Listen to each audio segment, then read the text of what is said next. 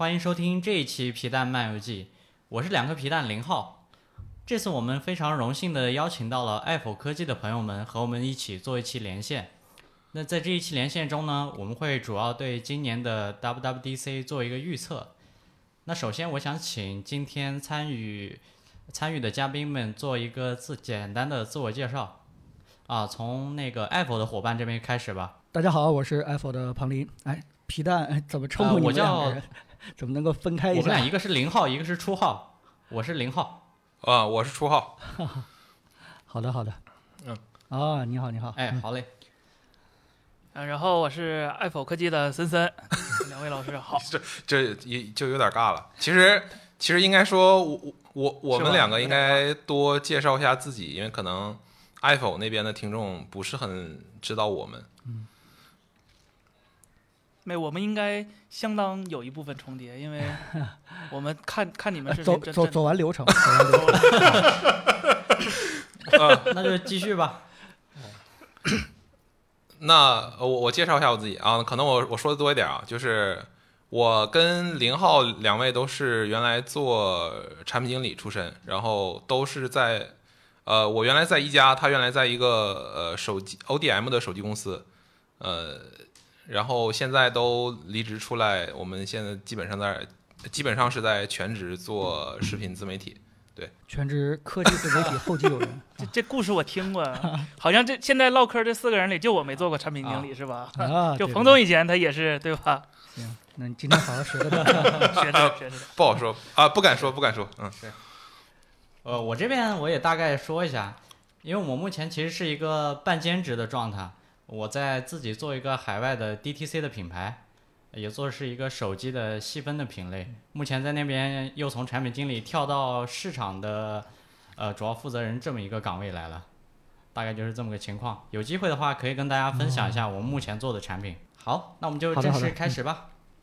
熟悉苹果的朋友们应该们对 WWDC 比较了解了，它其实是全称是苹果全球开发者大会。那每年呢，大概在春夏的季节会，每年大概会在春夏的季节举行，啊，来服务于它后面，呃，来服务于它后面要发布的硬件产品。那第一个问题，我想先，呃，请大家简单回顾一下。自己记忆中或者印象中最深刻的一次 W W D W W D C 是什么？呃，请彭总这边先开始吧。啊，我一般不太喜欢这个环节，因为啊倚老卖老一样，一一回顾就就挺久远的了。没事没事，你们先聊。嗯，呃，哎，我我我还真想知道，就是说你你们最。就是有印象的吧，都别说最深印象了，是从哪届开始的？嗯，那那要不我先说吧。呃，初号啊，这边是初号。呃，其实我那个在做，就是在大学毕业参加工作之前，其实我基本上一一届 WDC 或者说一届苹果发布会都没看过。然后毕业了之后，是因为工作的关系，然后逐渐的说，因为不满足于苹果发布会里面。呃，产品发布会里面讲的东西，所以必须要看一下 WWDC，或者说它那个对应的后面那个那些公开课，然后这个时候我才开始看的。我大概是最早那一届看的是，呃，iPhone 七那一年的 WWDC，它开始讲苹果的屏幕支持广色域，然后照片也支持拍摄拍摄广色域，就是从那届开始。我这边呢，其实经历基本上跟初号完全类似，因为原来我只是一个爱好者。后面因为工作没办法，也是从大概那个时期，大概 iPhone Ten 那个时代吧，啊，也就开始看 WWDC 的，我应该是一开始真的是没有了解过 WWDC，因为啊那个时候可能还在上学，就是以为 WWDC 这类东西是针对那些开发者，完全是那种根深蒂固的那种开发者才看的。后来是，呃。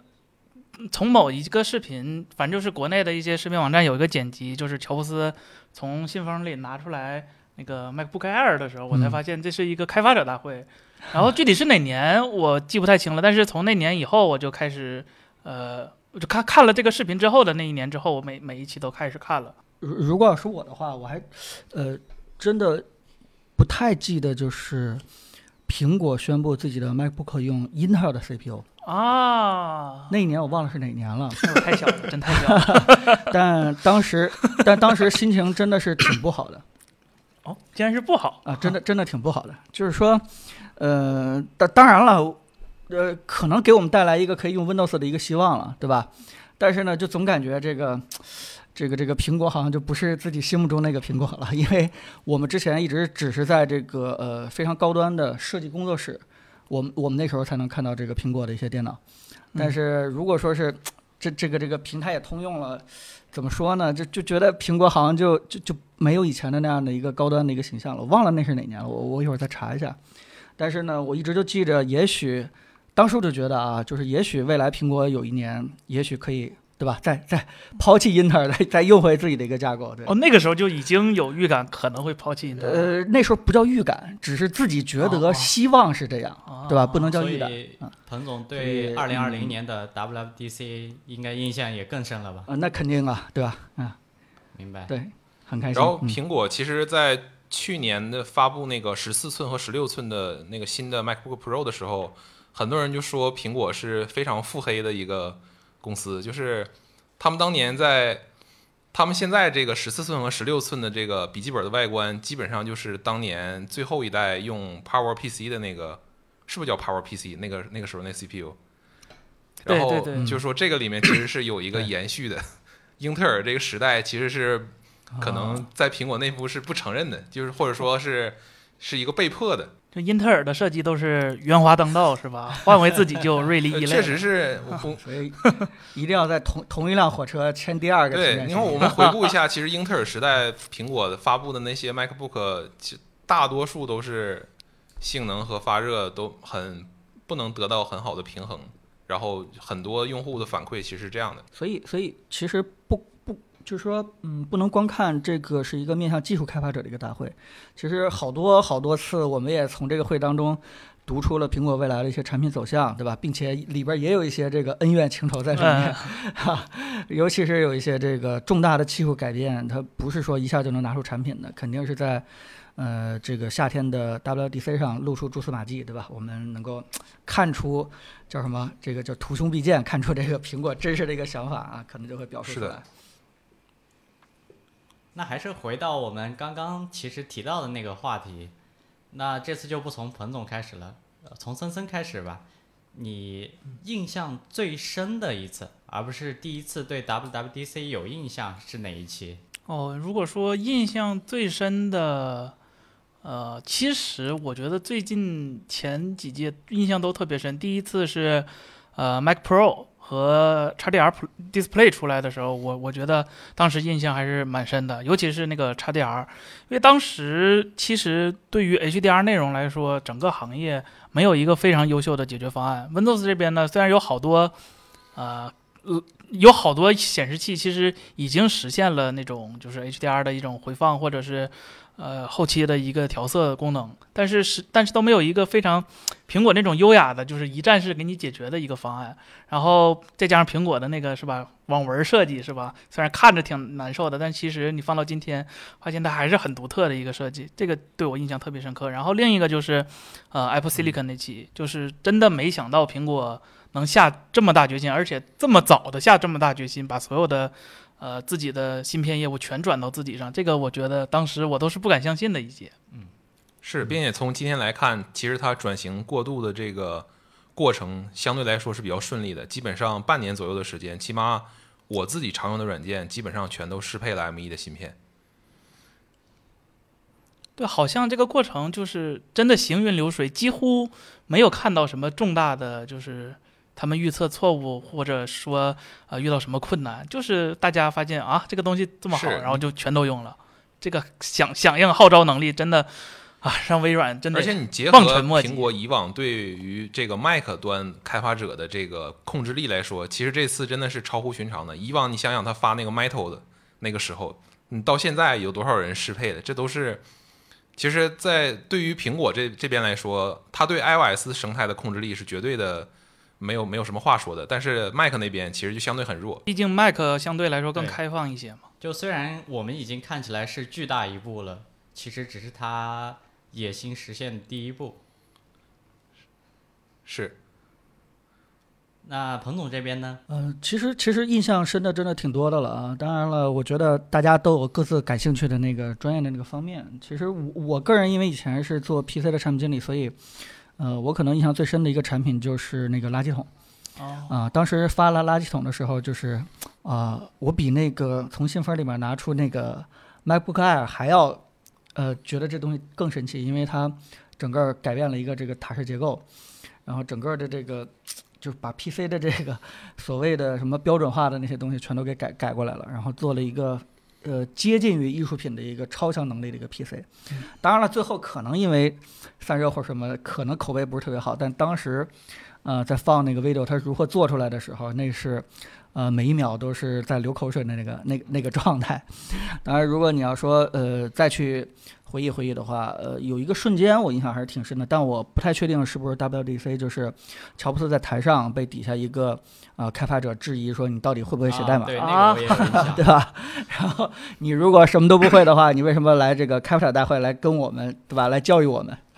啊，当然了，这个呃老乔回呃乔乔布斯回的也比较精彩。其实，嗯，就是我还是觉得，呃。这个不要把这个开发者，对吧，和这个产品爱好者我们分得特别开，啊，大家都是这个热爱产品，大家都是觉得，呃，未来的科技无限的可能才会关注这样一个会，对吧？嗯嗯。那我这边其实我想说的跟森森一样，我就是想说，对我印象比较深的就是二零一九年的发布 Mac Pro 和 XDR 的那一次。那我我稍微补充一下吧，就是对我。在这个产品，在这两个产品里面，对我印象里，呃，对给我留下印象非常深刻的两个瞬间，第一个就是他在展示 Mac Pro 性能的时候，就用 Logic，他直接一个一个工程文件叠了可能有一千个音轨，然后还能够流畅播放，那个瞬间真的是我感觉炸了，太牛逼了，这个东西。然后第二个瞬间其实是，也不能说瞬间嘛，就是我稍微补充一下，他在推。XDR 显示器的时候，他选的那个竞品其实非常有意思。它的那个毛设定的竟然是参考级的那个监视器，但是你其实想想，在目前的这个，就是在 XDR 出来之前，HDR 监看其实大多数人选择的可能是 OLED 电视，这其实可能是大家更常见、更更容易接受的这样一个设备，而而且它的价格相对也很低。但是你看它比的就非常不一样，然后并且让你感觉啊，原来苹果的产品是很有性价比的。从从某种程度上来说，跟那个四万三千美金的监视器来说，那确实 XDR 非常有性价比。是毛点选的好。我这边其实可能稍微有一点点不一样。我我印象比较深的其实是去年。因为这两年因为疫情的缘故，加上苹果他们也在远程办公嘛，整个软件的质量就我们看起来是没有那么不好，甚至有点糟糕。但他去年把那个 Share with You 的那个功能第一次拿出来的时候，我还是挺喜欢的。就我看到了苹果这帮产品在思考，疫情对人们不能当面去见面沟通拥抱，而是通过一种。手机这种终端，通过这种媒介来去做更加深入的联动的一种思考的方向，啊，对。我听说苹果内部就是，呃，他们所有人工作沟通就是用 iMessage，或者和 FaceTime。那这个功能其实后面，我和我女朋友是去年，哎，您说去年啊，我说这个功能其实后面我没事儿，我这个和我女朋友用一下。分享一些猫猫狗狗啊等等类似的，看到他们互相出现在自己的相册的时候，还带了一个对方的头像，就觉得挺有意思的。对。哦，这句话真的是太痛点了，因为世界上最远的距离嘛，现在变成了安卓和苹果。因为我女朋友她就是安卓，所以虽然我们不是异地，但是我想分享个东西，真的就是她在我眼前，我分享不过去这种感觉。哦，所以它，所以这个功能。无意之间挽救了很多异地恋，是吧？呃，你要说挽救，可能有点过过誉了。更更更大的还是靠感情基础吧。行，但去年那个时候，好像全世界都在喊着口罩解锁，口罩解锁啊，是的，当然这功能也挺好。上了体验，我觉得还不错。虽然我有个 Apple Watch。好了，那我们这个导引的部分就到这里，我们正式开始切入正题。我们来试着预测一下今年 WWD，我老是说不好这东西。我们来试着预测一下今年 WWDC 到底苹果这边可能会有什么潜在的动作。那第一个，我想请呃我们两边去聊一下 M 二就是。你们是怎么看待 M 二的？怎么看待 M 二的？以及你们觉得今年 WWDC 它会不会推出 M 二和相应的产品？对，呃，那我先说吧，因为我一直都从 M 一开始，其实我就特别特别关注这个东西，或者说，其实从那个当年的那个开发者套件，就是用 A 十二 Z 的那个时候，我就特别已经在意了。然后去年的那个 A 呃 M 一啊，前年。前年的 M 一其实它本质上是一个 A 十四叉，只不过它换了个名叫 M 一。我们觉得当时觉得就其实还好了，就是预期之内。后来它又出了 M 一 Pro 和 M 一 Max 之后，这个才是真真正正的叫 Apple Silicon，就是真正给桌面级搭载的一个东西。然后当时确实是性能还是功能都震撼到我们了。然后到了今年，其实 M 一也有年头了，但是我从私心上考虑来说，我不希望 M 二呃就是在。这个开发者大会上就能看见，主要是因为，嗯，因为工艺的原因，这几年，呃，半导体芯片的工艺，说实话，进步的相当相当缓慢了。呃，如果是今年年中发布的话，那就说明这个 M2 它只能用上台积电四纳米最新的，就目前你能在世界上找到最好的工艺就是台积电四纳米或者是呃 N4P 四纳米 Plus。但是它就是用不了三星的三纳米 GAA 的工艺，也用不着台台积电的三纳米的工艺。虽然不是 GAA，但是呢，四纳米它本质上还是一个五纳米的一个修修补补。如果它在这个时候出 M2 的话，它的性能啊，一定是，或者是说它的上限一定是会被限制住的。所以我我我更期待苹果呃通过新一代的那个制程，把这个 M2 打得更响一些。所以我个人是期待它最好不要发布，就是。因为特别喜欢，所以反而希望希望它做的极致。对对，我希望，因为苹果当所有的芯片其实走的都是，尤其是在新芯片上走的都是比较激进的，呃，也是台积电之所以今天能发展到。几乎是世界第一代工厂，不用说几乎了，它就是，呃，也是世界第一先进的代工厂，很大程度上就是依赖于苹果这个大客户一直在帮他推动这个制程的发展，因为不真的不是所有公司都用得起这个最先进的工艺，你看看高通是吧，被三星逼成什么样了才去换台积电的工艺，所以，呃，我于心还是希望苹果如果要做的话，就把这个芯片 Apple Silicon 做到极致，才能做到呃完全碾压对手。呃，我我其实跟森森想的差不多啊，主要就是他这个时候发布其实有点尴尬这个时间点，因为你你刚才也说了这个，呃，可能四纳米和 N 四 P 都没有准备好，台积电那边。然后另外就是我看这个这个这个行业分析大拿这个郭郭什么郭明奇，郭明奇，郭明奇，郭明奇老师他他之前推特上讲说应该是。在年底的时候，四用四纳米跟 A 十六是同代的制程，我估计大差不差吧，基本上应该应该是这样。可能你如果说你期望的是，呃，他用三纳米的话，这个东西可能相对来说时间就会更长了，因为按照苹果的周期来说的话，春天可能就是如果说二三年春天不能发的话，可能又要到二三年的秋天，这个就又又隔了一年。对，而且它产能也是个问题。对，苹果的产能好像是任何一家都追不上。它直接给四纳米包圆了，我听说台积电那边。嗯，那除了两位刚刚聊到的这个制成的原因之外呢，呃，我也想不出它现在在这个时间点推出 M 二的理由。呃，一个是后面又有 M 一 Max 和 M M 一 Ultra，另一个是 ARM 这边的架构。呃，软件开发者这边的适配已经到了一个相对比较完善的程度，所以没有必要在这个时间点推出一个不是那么王炸的东西。那彭总这边呢？嗯，呃呃，大概也是这样，就是说我们都很期待，但是，呃，从历史经验来看的话，如果要出 M 二的话，应该是直接拿出一个王炸级的产品，对吧？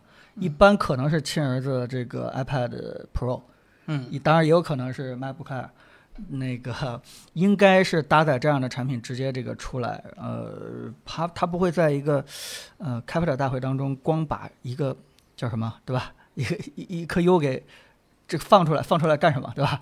放期货是吗？对，没有一个真正的产品作为一个载体的话，让大家直接就就去测到去看看的话，我估计应该呃应该苹果不会干这样的事情，而且 M 一出来以后已经把竞争对手逼成那个样子了，对吧？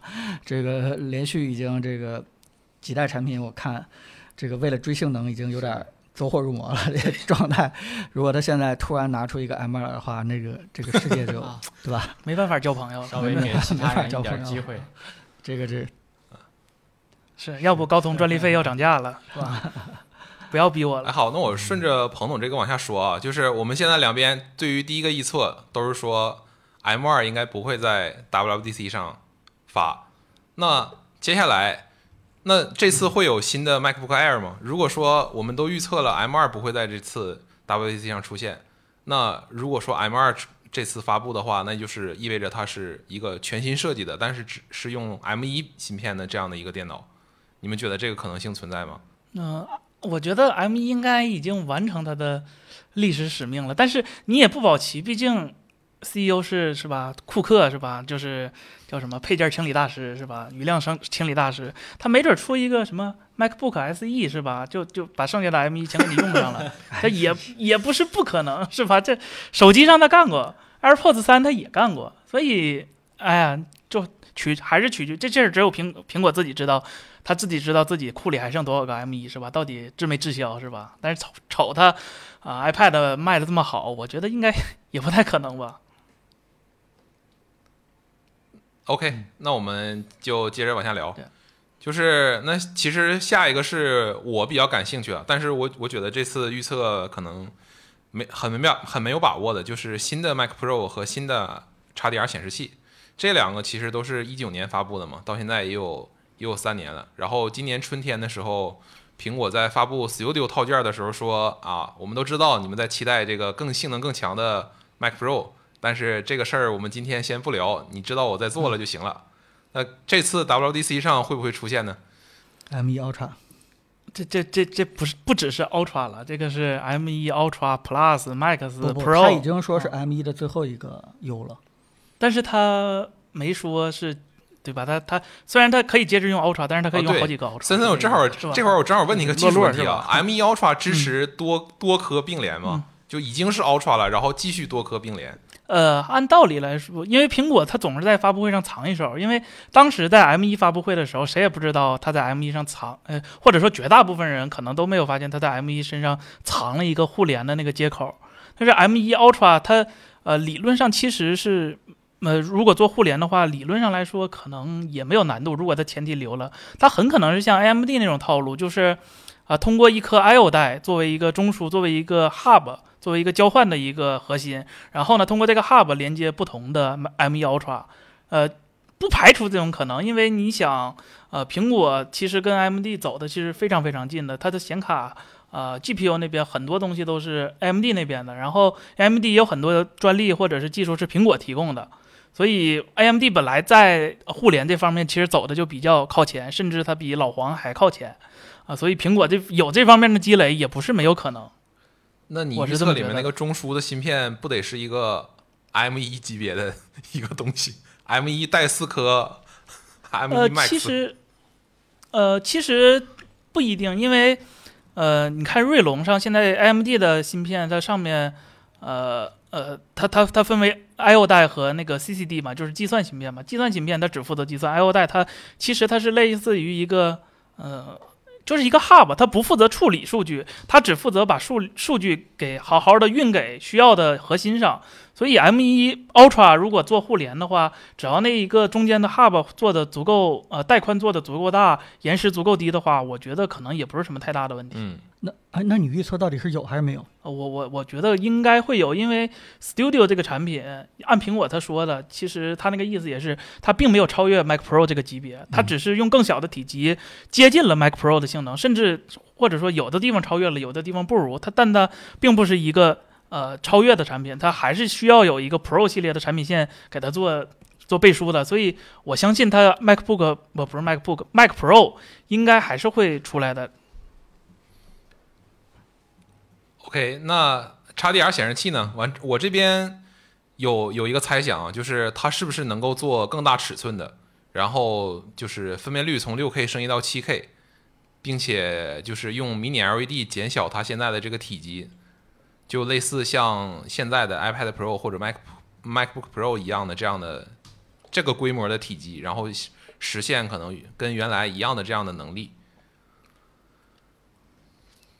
嗯，XDR 的话，我觉得尺寸和分辨率应该不太会变了，因为 XDR 本身就是三十二寸，是苹果市售里头屏幕最大的产品了。正常的，呃，iMac 和以前的那个 Ultra Fine 都是二十七寸的。然后它六 K 的话，我觉得分辨率也足够了，因为它毕竟现在可以做到，呃，在剪辑四 K 内容一比一显示的同时，放下呃时间时间线和其他的一些调参数的一些呃模板，所以我觉得这个尺寸和分辨率可能不会变，但是它可能会在分辨率呃不刷新率上做文章。呃，现在 Pro 系列好像除了 Display 全都上高刷了。所以这个一百二和 ProMotion 可能才是它更需要补上的。然后就是背光的问题，那 Mini LED 应该是跑不了了。如果真的上的，因为在 iPad 上它已经落实了，在 MacBook MacBook 上已经落实了，坐在显示器里上反而是更轻松、更简单的一件事儿。所以我觉得，如果真的要出的话，就是一个呃一百二十赫兹 ProMotion 加上 Mini LED 的呃 XDR。那你的预测还是有，嗯嗯，因为苹果现在，呃，如果他讲，因为现在苹果说实话没有一款，呃，跟跟那个呃 Display 不跟那个那个 Mac Mac Studio 匹配的显示器，XDR 说实话对他来说可能真有点老了。虽然 XDR 已经很优秀了，但它对他来说对他来说已经比较老了。然后啊，二十四寸或者二十七寸的那个二前几天发的那个呃 Studio Display 明显是配不上。那个 Studio 这个机器的，虽然他们两个名字都在 Studio 是吧？那不排除它叫 Studio Pro。呃，我那我说一下啊，就是我这边猜测它升级分辨率而不是升级这个刷新率的原因，就是因为这两年苹果它在讲这个 PC，、就是讲它的电脑性能的时候，一直在重复说我们可以在 Final Cut 上同时播多少条 8K 视频，就是。分辨率这个事儿对于苹果来说可能是优于刷新率的，尤其是对于专业工作者来说。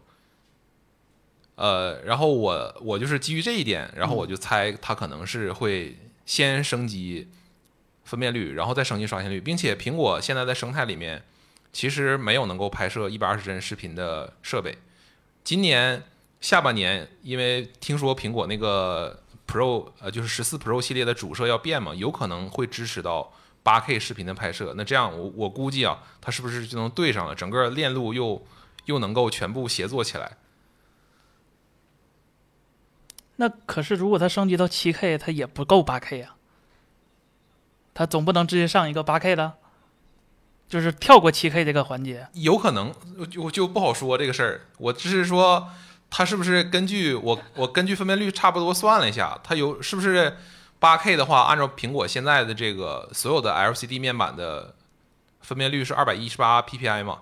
那你这样的话，如果怼一个八 K 显示器，可能是不是有点太大了？呃，对，而且呃，怎么讲呢？就是苹果真的就是非常有钱，非常任性。它的它从呃出了就是那个视网膜分辨率的 iMac 之后，它所有的。呃，面板分辨率都和市场上平时销售的是对不上的，就是单那个产线是单独给苹果定制的。比如说那个五 K，你看正常人谁家用五 K？然后到了这个六 K 也是到了今天，除了 XDR 谁用六 K？只有苹果在定这个分辨率。明显这个分辨率，呃，是他选的，不是不是因为技术只能做到六 K，而是他选择了六 K。就是他其实能做成八 K 不是瓶颈，所以我觉得他可能觉得分辨率已经够用了，在这个尺寸下。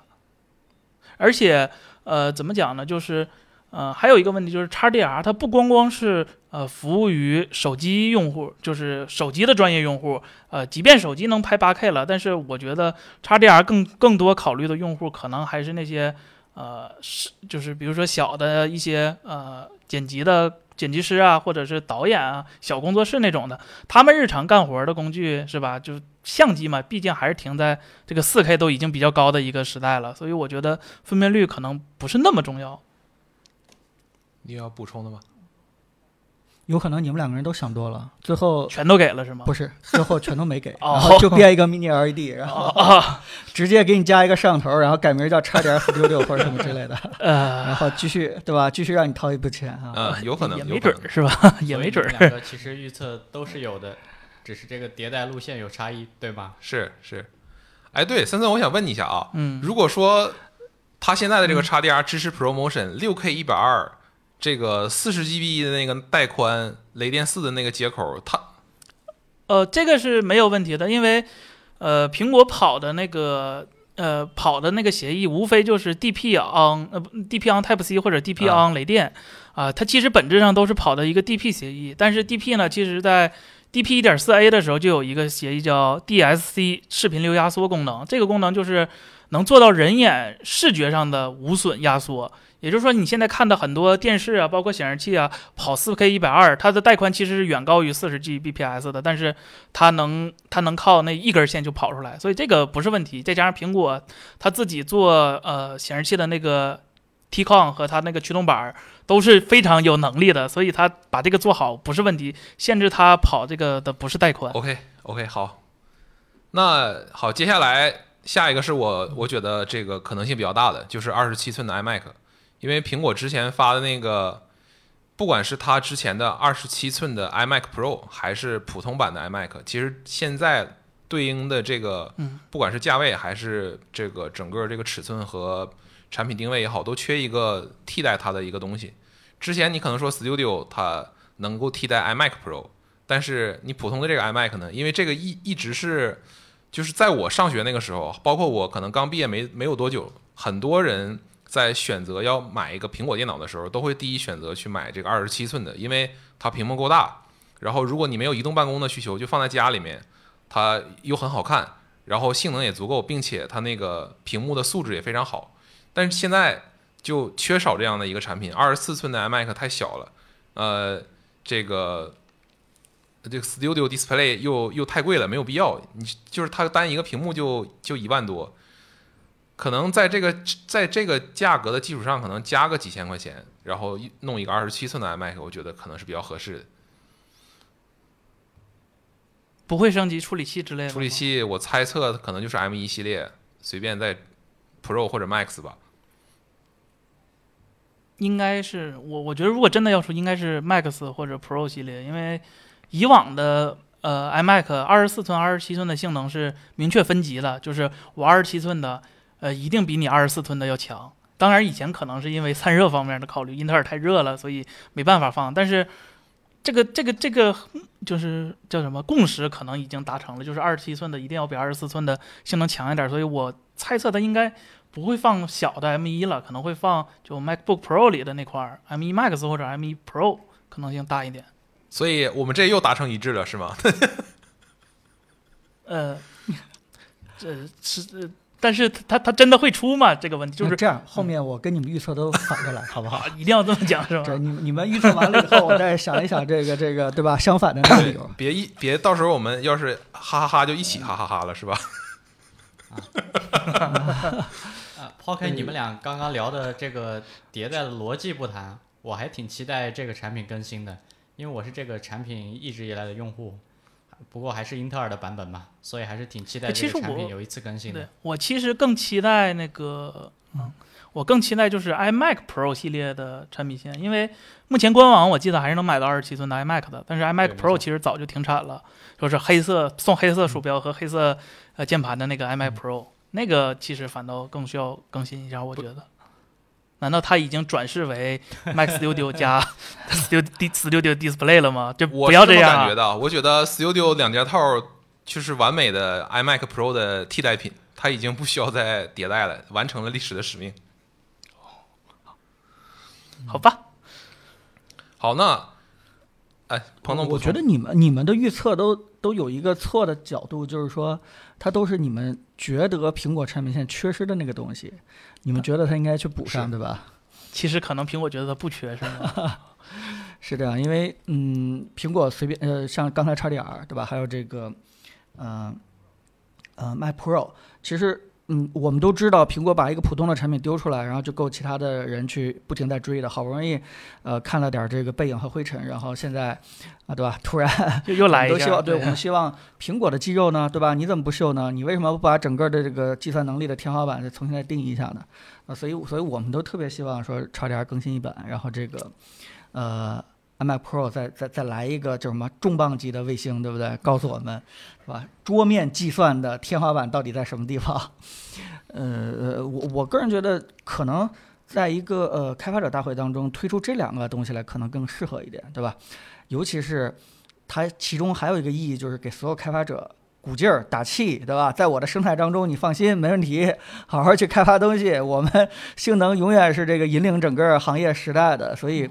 如果说是刚才的预测说，哎，来一个这个呃 iMac Pro，或者说来一个叉点一撇儿，这个我觉得性能可能性是非常大。但是我反而觉得这个这个二十七的二二七 iMac，我觉得可能性稍微小一点。当然了，呃，我跟那个初号是一样，我也是觉得它，我也是特别喜欢这个产品线，因为你要论论集成度的话，对吧？你要真的把这 Studio 拆完了以后，你会发现它它其实真正有价值的东西体积是很很小的，它可以完全。集成在整个的一个大屏幕的一个背后，呃，我也知道这个集成度是最高的，然后叫什么？买买电脑送屏，买屏幕送电脑，对，是吧？呃，但但但我觉得可能跟那个 M 二一样，就是我们期望，但是我觉得它不会，对，因为这不是一个很合适的一个场合和时机啊，我们可能还是得等这个年底是吧，或者明年，嗯。好，OK。那我们硬件这一趴先先就就结束，因为那个眼镜这事儿，我想放在最后聊。我们先聊聊软件这块的我们的一些预测。呃，那首先就聊 iPad 吧，因为我感觉这个是大家最关心的。那其实就是因为那个在发布会可能可能上上周吧，大概上周的时候，就是有外媒说。啊，苹果这边新搞了一个专利，说这个 iPad 插到键盘上又变成电脑了，然后把这个键盘一拔，它就变成变回 iPad 了。就因为因为有这个专利之后，我见过这个产品，什么产品？在哪见过？Surface Book，勾起了对，其实你看它那个专利图，基本上就是照着 Surface Book 那个那个模式来的，就是它它那个东西有转轴，然后。这个接上，而且可以正反双面接。接上之后，可它可以跟一个笔记本一样正常的合上，然后打开也是一个跟笔记本一样的一个样子。然后它它反过来接呢，把它扣回来又可以当一个平板用，大概就是这样子。然后他画了两个专利图，那专利图上面有两个窗口叠在一起，就有有给人这种浮想联翩的这种这种错觉。但是这个专利一定是给 iPad 的吗？万一是给 MacBook 的呢？他他那个专利里面好像提到了 iPad 的配件，因为那是一个就是给配件做的专利。哦，那呃，也就是说，苹果真的有野心给 iPad OS 再重做一套类似于电脑的 UI 是吗？呃，首首先这个我肯定是特别期待的，因为从一九年这个 iPadOS 专门分出分出来以后，呃，这个二零二一年就明显可以看到，啊，它跟 macOS 越来越趋同，从小组件到这个多任务，然后现在如果说是再加一个不同模式下的这个窗口的这个呃不同的模式，那那双方几乎就是越走越近，这个趋势。对吧？是我们拿尺子就可以算出这个焦点，可能就会在哪一年，二者就砰合成一个了。就这个这个趋势好像已经是路人皆知的一个趋势了。就是这件事情，我反而会更进一步去想，就是苹果的下一个产品到底是 iPad Pro 的下一代，还是 MacBook Air 的下一代？就是就这两个东西，它到底是出一个带触控的 MacBook Air，还是出一个带键盘的 iPad Pro？这两件事情已经越来越难以区分了，对吧？假如说，呃，它这个专利成真的。当然，我个人认为这是非常非常可能的。呃，那么其实用户在使用这两个产品当中，已经没有太多的体验上的一个差异了，是吧？这个所有的专业软件，相当于重新根据这套呃交互重新再设计完了以后，那么它是运行在 MacBook 上还是运行在 iPad 上，已经对用户来说没区别了。那下一步就已经顺理成章，硬件上的二合一了。这件事情，我觉得苹果跟当年那个做自己的优一样，已经是潜心布局了好久好久。然后突然有一天拿出来，你都觉得第一顺理成章，对吧？意料之中，对吧？情理之中，意料之外。然后又觉得好久之前其实就是奔这个目标来的。所所以，我觉得他这个专利，我我是非常非常期待在后天，不是在下周的这个呃大会上看到的。当然了，我觉得这已经是板上钉钉的了。我反而更想看到它最后边后边那个硬件产品对应的那个硬件产品，对吧？到底是一个什么形态的东西？嗯，呃。我刚才又查了一下那个专利本身啊，没有提到 iPad，确实它是可能 可能确实是很有可能不一定是针只针对这一个品类的，有可能就是 Mac 的啊。就是我我磕他们俩 CP 有点一厢情愿了，是吧？希望他们在一起，在一起，在一起。不不是不是这个意思，我我的意思是说，就是它有可能我们现在想象的是把 iPad 放到键盘上，它变成 Mac 嘛？那有没有可能是反的呢？就是我的我这个 Mac 可以从键盘上拔下来，然后这个屏幕就变成了一个 iPad。那不真成 Surface Book 吗？对啊。但我听你说这两个事情好像是一个事情，是一件事情。对对，但是如果说按从时间线来捋啊，就是在今年这个时间点，有可能应该达不到最后那个理想的状态，应该是。可能是一个中间形态，我我我觉得可能多窗口这个事儿，对于 iPad 来说现在已经不是困难了，因为它很多那个就是应用的这个多呃应用的分屏，包括这个不同的比例的布局，都已经做了好多年了。给它做一个多窗口这个事儿肯定难度不大，但如果说像彭总说的，我真的是可以无缝的做到两个系统自如切换，其实。里面还有挺多困难要要这个要去突破的。你比如说，现在起码这个两边的 App Store 的应用购买就没有打通。就我在 iPad 上买了的应用，我在 Mac 上我还要重买一遍。就很多应用都这样。是这个确实是非常大的，而且我觉得他们两个融合啊，如果苹果真的这么厉害，能能做到在今年就把这个放出来的话，那我真的是超乎我的常识认知了。因为我真的觉得离这两个系统融合到那种就是行云流水，真的还是需要很长的一段时间才能做到的。哎，你们你们有没有想过有这样的一个应用场景，就是啊，配合它的那个 Universal，对吧？就是呃，如果是 Display Studio 配合这个所谓的 iPad，然后又加上刚才你们说的这个窗口专利，对吧？相当于啊，直接 iPad 无线呃。投到 Studio Display Studio 上，对吧？嗯。然后直接用那个 Universal 去控制的话，相当于，嗯，给了一个非常非常灵活的一个应用场景。你在办公室有显示器的地方，你就可以把它当成一个完整的办公电脑的套件去用。这不是母公司的技术吗？呃啊，对对对对对，是是是啊是。然后你想走的时候，直接就把就就就拿走，对吧？中间可能连线都不用插。彭总，你用过这个功能？觉得体验怎么样？我我觉得就是就希望母公司早点下放，早点下放嘛，对吧？嗯。现在看来是谈妥了。彭总，这个稍微补充一下我实际的使用场景哈，因为我目前就是一台 iPad Pro 加一台 iMac 的二十七寸，我是把那个 iPad 放在 iMac 的下面，我把所有的社交软件都放在 iPad Pro 上面，然后所有的正式需要去办公处理的东西放在 iMac 上面。然后我让它这个 Universal Control 的功能得到了一个初级的使用，就是把 iPad Pro 当做的当做的我的一个社交软件的信息接收器。我把这边信息接收完之后，把所有重点的工作在 iMac 上处理掉。对它那个 iPad Pro 是接了键盘壳的，所以说它的 iPad 上面那个鼠标键盘就直接 可以操控 iMac，就这个初级的这个体验是已经打通了。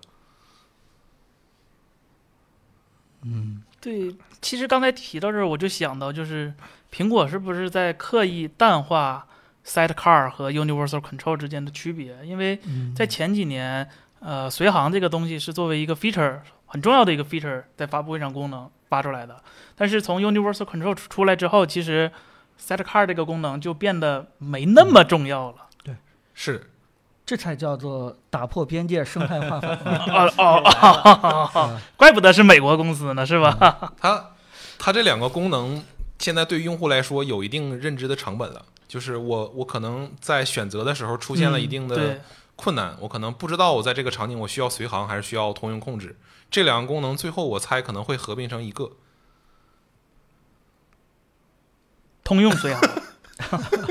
Universal Sidecar，对对对对对，或者 Universal Car，呃 所以这个 iPad OS，呃，哎，但冯总您说，呃，我觉得，但是确实得定一个主要的计算中心了，就是苹果，你起码得告诉大家你希望的主要的那个计算中心到底是。去中心化、分布式设计 你又又又万物互联了，又开始走这个啊，对呀、对呀、啊，行了。这经过社会主义伟大证明的是吧？啊，那那苹果向中国公司取经的太多了，对吧？什么时候专利费交一交？所以其实我们都倾向于这个东西是有的，而且希望苹果这次在 WWDC 上把 iPad OS 更加深化一下，对吧？这个我们又好像达成一致了。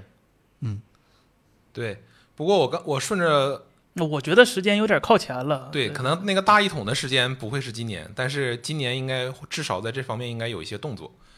我顺着彭总那个逻辑，我再补充一下啊，就刚才说这个设备是不是要中心化？其实苹果在应该是在去年的 WWDC，就是发布这个 Universal Control 的那个时候，它在讲 iPad OS 最开始的那个地方，他特意提到了，就是说他让这个 iPad 它本身要是一个非常好用的 iPad，其次才是我跟其他设备联动，然后能够迸发出新的可能性。那如果说这个所有的这个设备都可能中心化了，这个计算设备都中心化了之后，这个对于用户来说也是有一定的选择的成本在的。就是我可能我不知道我是要用它作为一个 iPad 来用，还是作为一个 Mac 来用。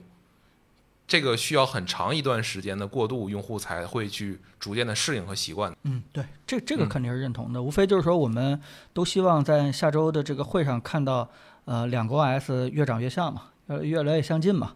就从这个小组件到这个嗯触控的图标越来越分得开，对吧？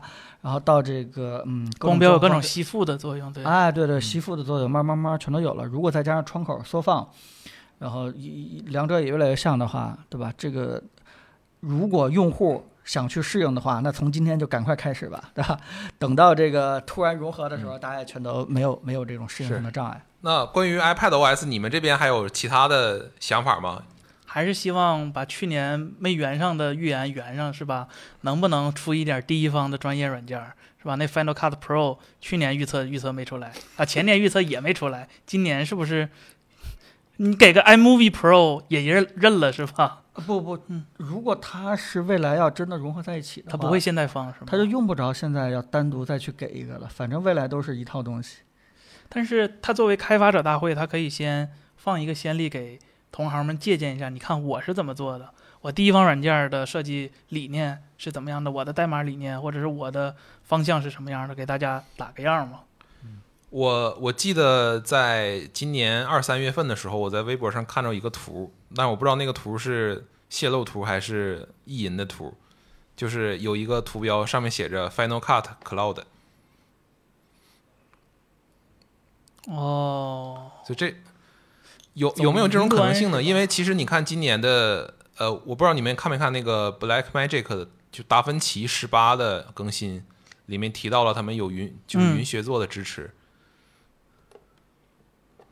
但是我们其实 提到提到 Black Magic 那个云协作，其实我们是经历者，我们特地为此把 NAS 把公司的网线全都升级了一下，就为了一下这个多人协作。但是实际体验来说，反正我们现在还用 Final Cut，变成冤种区 UP 主了是吧？呃，是就很心酸是吧？就万物都具备了，但是发现不好用。前面那个地方我们聊完了，前面那个地方我们聊完了 iPad OS 的一些预测，我们推测它可能有多张口之类的。那接下来我们聊聊 iOS 上面的一些我们的预测。那其实我最关心的 iOS 上的新功能，主要就是一个点，就是它基于 LTPO 这个这个能力，它会不会在其他的场景上去使用？因为从去年我们看到的那个产品的现象来说。LTPO 苹果只用到了省电这一个利益点，但其实 LTPO 在其他的场景可能还有很多的作用。你比如说，就是它能不能做 LD，这就是我的第一个这个预测吧。呃，其实苹苹果那个，我我我们就是应该说，我不知道别人别人家啊，就是拿一家来举例子，呃，我们这个从。我我们对于苹果软件方方面的预测，一般都是比较捕风捉影的，也不会拿到比比这个呃其他人更多的信息。因为你要说苹果的硬件的一些东西，有可能啊能够从一些特殊渠道啊打听到，但但也没有那么准了，只是说可能有一些路径。但是软件这方面，因为他们他们的软件团队全都 base 在这个美国嘛，这个我们。可能绕过去打听也是比较困难的一件事儿，但是 AOD 这个事情，呃，AOD 这个事情算是就是内部来说可信度比较大的，因为这个事儿听说了很久了。但但苹果是怎么解决烧屏问题的？呃，烧屏这个问题是这样啊，就是我那个彭总你们也看到了，就是安卓这边的 AOD 的做法。就是它必须要这个隔一段时间让屏幕上显示的那个时时钟也好，图案也好，就是隔一段时间换一个地方。呃，它其实是为了解决，就是为了解决烧屏的问题。因为我们都知道，OLED 的像素里面这个蓝色的发光的像素的寿命是比较短的。就如果说你暴力的长时间的显示一个内容在同一个位置的话，它很长，就是很快的话。啊，就很快那个地方就会留下一个可能不会恢复的一个痕迹，然后这个用户体验就比较差。那苹果这个事情呢，确实我们有专门研究过，然后是通过通过一些供应商，他们有一些专门在显示屏这边的技术积累去拆解啊苹果的这个屏幕，发现就是苹果的显示屏它在芯片级做了。我们推测啊，大概率它在芯片级做了屏幕的防烧屏的这样的一个算法。它具体的这个推测的这个路径是这样的，就是他做了一些实验，他用一块屏暴力的长时间高亮度显示同一个内容，然后造成了烧屏的现象。那他把这块屏幕拆掉了，换了一块全新的屏幕在上面，然后通过在这个处理器到显示屏的这个链路中间去接线，去解析它显示的那个。内容，然后发现它显示的那个，就是它传到屏幕上真正显示在屏上的内容，跟我们用手机操作让，呃显示到屏上那张图的那些像素的 RGB 的值是不一样的。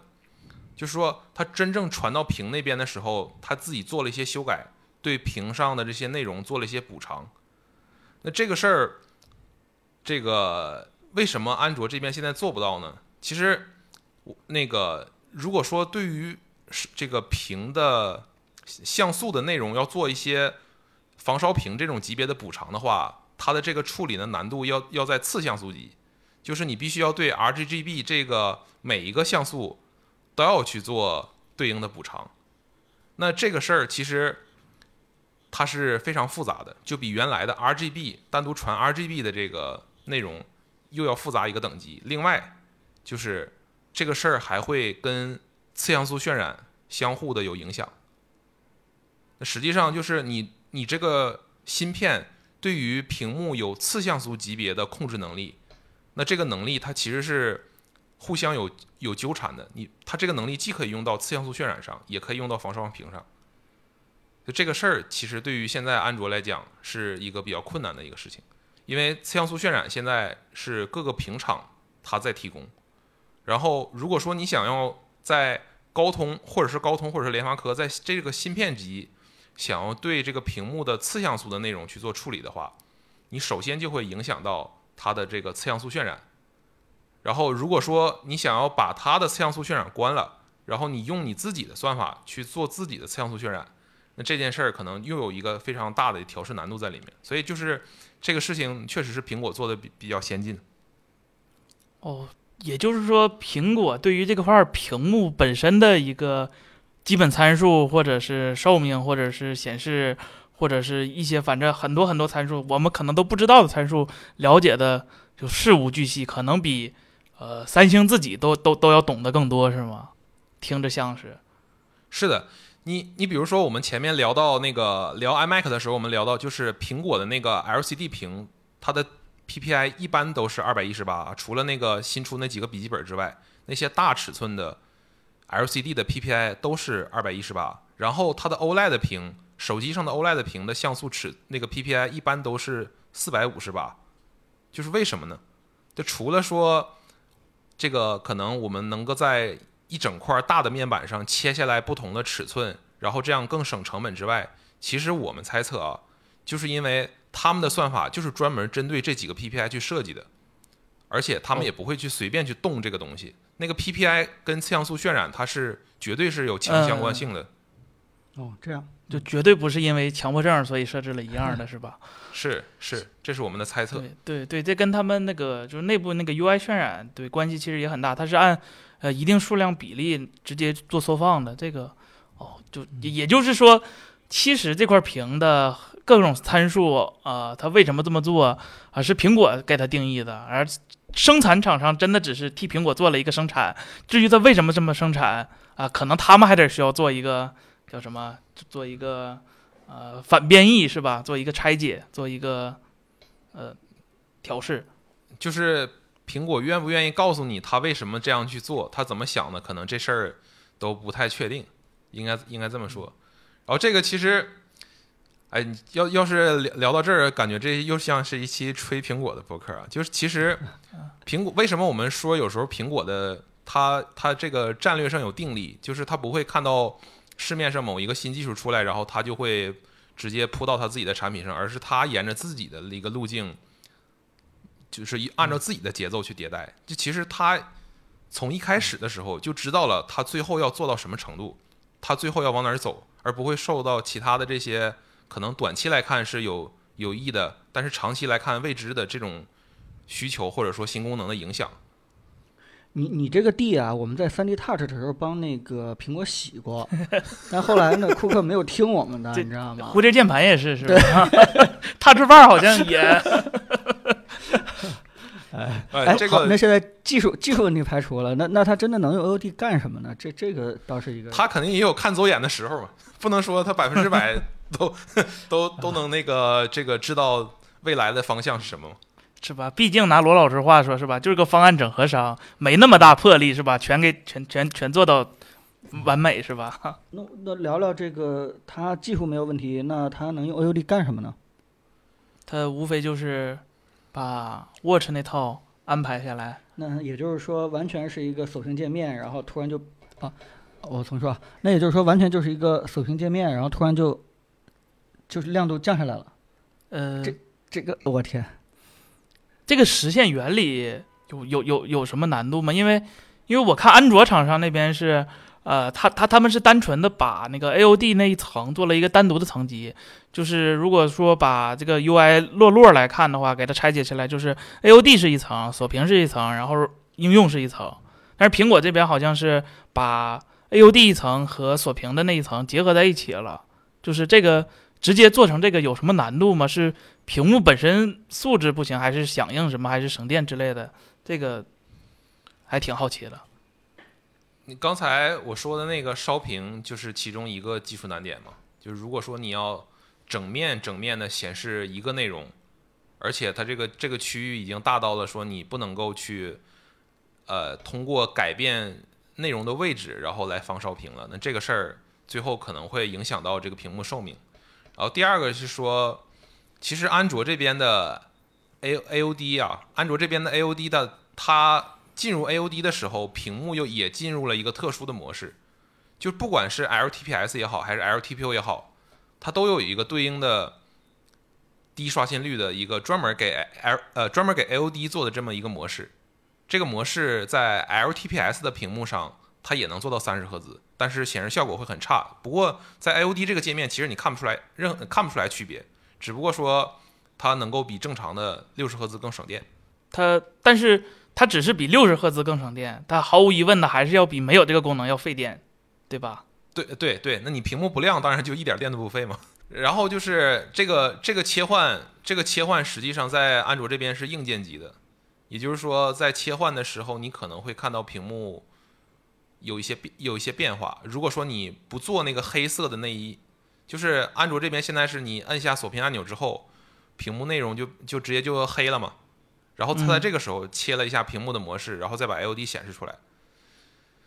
如果不做这个动作的话，就直接是内容到内容之间这样的切换，你可能会看到屏幕的有一下。颜色或者说是亮度的变化，就像你在显示设置里面切那个颜色模式一样的，啊，会跳一下那个感觉是吧？对对，所以就是想把 AOD 界面的动画和真正的实际使用时候的动画结合起来，这个是一个硬件上的一个小限制。呃，你你其实可以这么想，就是呃，如果说有动画连接的话，比如说像小米或者魅族这样壁纸到 AOD 的联动，我可以。让系统更慢的进入到那个真正的 AOD 模式，我让它动画播完再进入到那个模式。哦，那还挺挺挺取巧的感觉。是，就这里面其实实际上实际上就是就是你要如果想满足你的需求，其实细节上是可以去动动的。那苹果如果要做的话，听起来好像也没什么太大的难度，是吧？就是。纯硬件上的难度好像已经不是问题了。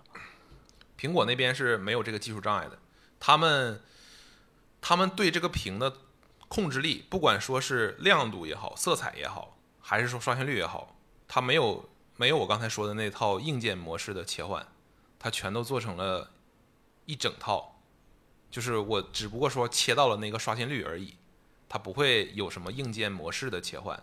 你比如说，我们都知道那个苹果的。呃，峰值亮度，就是而且手动的最高亮度其实也能达到很高嘛，而不是说像苹呃安卓这边，你要在强光的激发下才会进入那个亮度，正常的手动你是拉不到那个最高亮度的。就这些东西，其实对于苹果来说，对于安卓来说，它可能都是一个特殊的模式，但是对于苹果来说，它都是一整套的。所以技术来说不是特别大的问题，主要还是考虑它要做成什么样。刚才我们也讲了，说它。这个最有可能做成是 Apple Watch 那样。Apple Watch 其实，我翻一下我现在手上的表盘，显示的无非就是，呃，健康，然后天气，日期，其实也没有别的了。嗯，这我我就在想有没有种可能啊，就是它真的把你常用的 App 的图标直接放到 AOD 的首屏，对吧？以前我们可能是。先这个点亮，再呃安全解锁，然后再进入到屏幕当中找你常用的这个 app 的图标。现在如果把整个的这个交互逻辑变过来，对吧？你随时随地可以看到你你喜欢的常用的什么抖音呀，对吧？微信呀或者飞书啊，它就在什么地方，哎，直接拿起来就点，点完了以后再做人脸的这个识别，啊，再决定这个显示不显示内容，启动不启动，对吧？这样的话，我觉得整个这个操作级别往上提了一个，这个这个应该是很高效啊。这个像是把隐私给。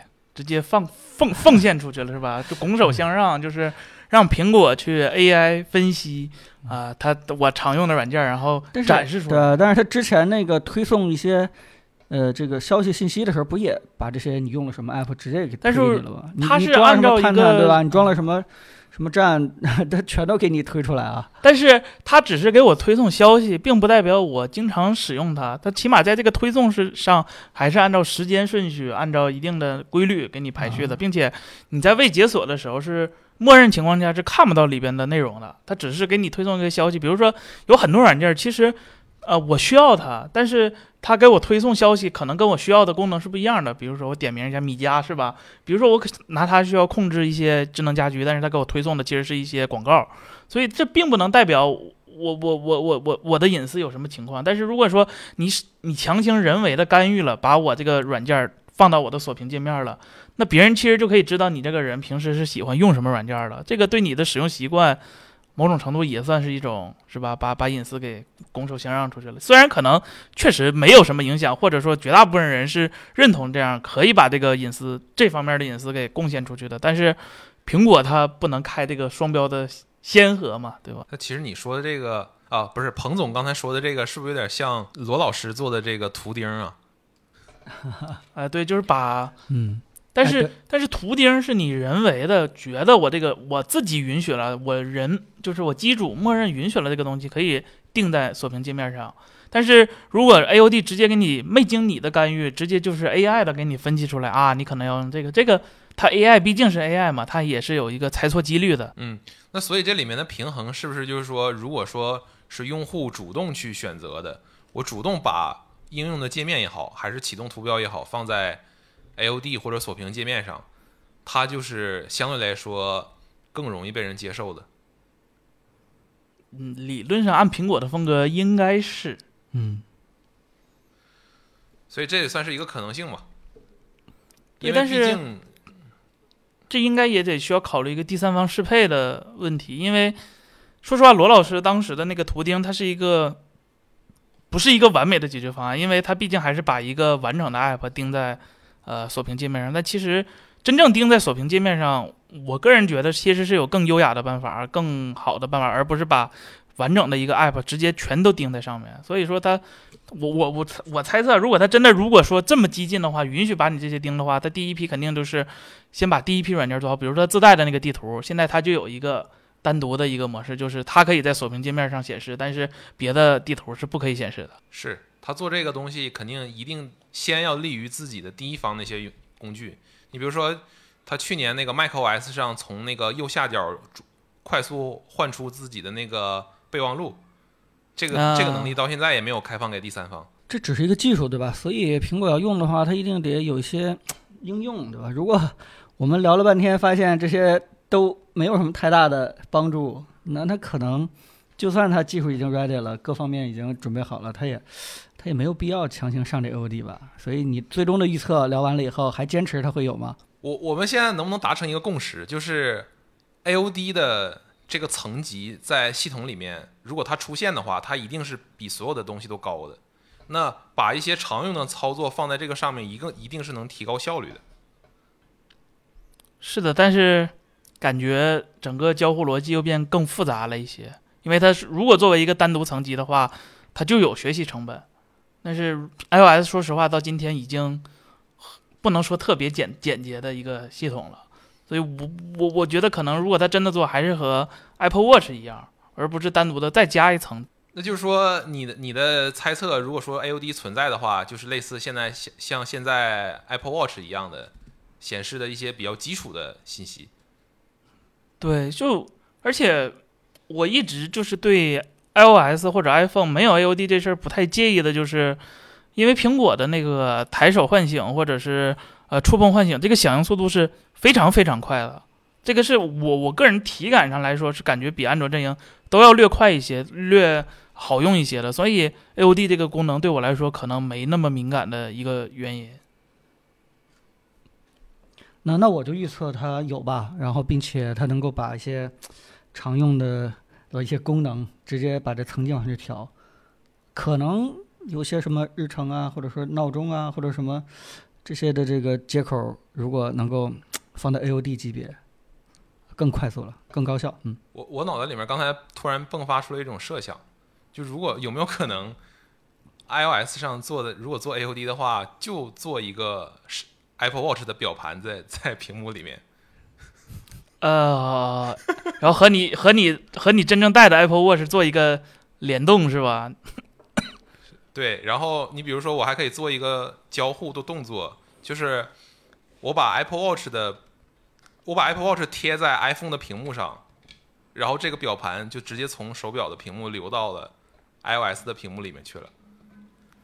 这 听着也像啊，就就就 iPhone 贴到 Apple TV 上是吧？就就能校色了。这个就苹果好像挺喜欢这样是吧？OK，那其实我跟彭总支持说今年有可能会有 AOD，然后森森说觉得不太可能，是吧？对他就算有好吧，我我还是呃加一个这这着过一下吧，就是就算有，我觉得他也不会给老机型上，就是这肯定啊，对，就是不这个老机型，我觉得甚至可能包括 iPhone 十三 Pro，因为它虽然是 LTPO 的咱们聊的是下周的，啊，WW 啊，对，所以它没有新机型、老机型这件事儿。啊，OK OK，嗯，我这个确实到时候可以关注一下，它有可能就直接给 LTPO 的屏幕上。嗯这个，但如果是如果是这样的话，那就又强行拉开了标准版和 Pro 的一个差距了。好，那我们聊下一个话题，就是除了 LTPO 除了在 AOD 这个场景的应用之外呢，我自己还想到一个比较比较冷门吧，比较小众的，就是它在游戏上的应用。就是因为 LTPO 可变刷新率的特性，是不是能够实现类似像主机和 PC 上面的，或者是 G Sync 也好，或者是 VRR 也好的这样的这样的东西？其实我我昨天又看了一下 iPhone 十三 Pro 的发布会啊，他在讲自己屏那个屏幕的地方的时候，特意强调了说，他们这个屏幕能够在游戏上获得更精准的操作。然后接下来他不就是放了一个片儿嘛，跟韩国的哪个公司合作的那个漫威的游戏，然后它里面就提到了说，利用了 Promotion 这个游戏的画面会变得更流畅，操作会更精准。其实这都是 VRR 的一些特性，所以我在猜是不是他去年的时候就已经让一部分开发者实际上体验到了这个相关的一些功能和技术，然后今年的话会在 WDC 上做一个公开课，告诉所有的游戏开发者们，我们要怎么去适配 iPhone 的这个 LTPO 屏幕。嗯但其实这个问题在当时的出的时候，我就考虑过，有两个，我到今天都都没办法，就是说服我自己的两个疑问，就是第一个是从硬件上来说的，就是的 iPhone 的 LTPO 它虽然是有多档，但是它毕竟它不是逐级调节嘛，但是游戏帧数它它它它毕竟是一个不会就是恰巧就是帧数是停在你的刷新率的那个档位上。比如说你出现一个三十九帧、四十二帧这种奇怪的档位的时候，LTPO 应该也是没有办法完美解决帧帧与帧之间对齐的一个效率的问题吧？呃，这这这个我可以稍微补充一下啊，iPhone 的现在他们用的这块 LTPO 屏的，就是高精度的变频范围，我目前还不确定。但是我可以跟你类比一下，就是呃，一加在做第一代 LTPO，就是在一加九 Pro 上的时候，那个那一代 LTPO 的高精度变频的范围，我们当时是做到了四十八到七十二，也就是说，在六十赫兹呃六十六十帧游戏的上下波动的一定范围内，用这个高精度的 LTPO，用高精度的这个变频的范围，全都可以接住游戏这边送过来的帧。呃，但是这就是问题所在了，因为 PS 五上面或者是绝大部分高刷显示器上的可变范围应该是从是四十八到一百二起步。这个这个这个范围其实是比较有用。为什么说一定要是四十八到一百二？因为呃，iPhone 上的包括主机上的游戏，呃，它不可能随时每每时每刻都跑在满帧上嘛。就是假如咱咱以满帧为六十为为界限的话，呃，如果它跑在了一个呃呃没没没跑满帧，它跑在了一个三十帧左右，三十二三十五帧，那你变频范围在四十八到七十二之间，或者六十到七十二之间，可能就不够用了，因为三因为三十三十，我刚才说几帧，反正假如是三十八帧的话，三十八帧你定不到在三十八帧的那个屏幕上的时候，你就需要把屏幕以二倍速定定义在三十八乘二是七十六帧是吧？我数学爱否数学这回没算错是吧？如果你不支持这个七十六帧，这个范围不够广的话，这个 VRR 是没有意义的。所以说，如果如果苹果如果要做的话，它这个可变的范围一定要是做到非常大的，它至少得做到一比一和一比二全都能完美覆盖。但是听你刚才说苹果对屏幕的那个掌控能力，我感觉好像好像好像也不是特别困难，是吧？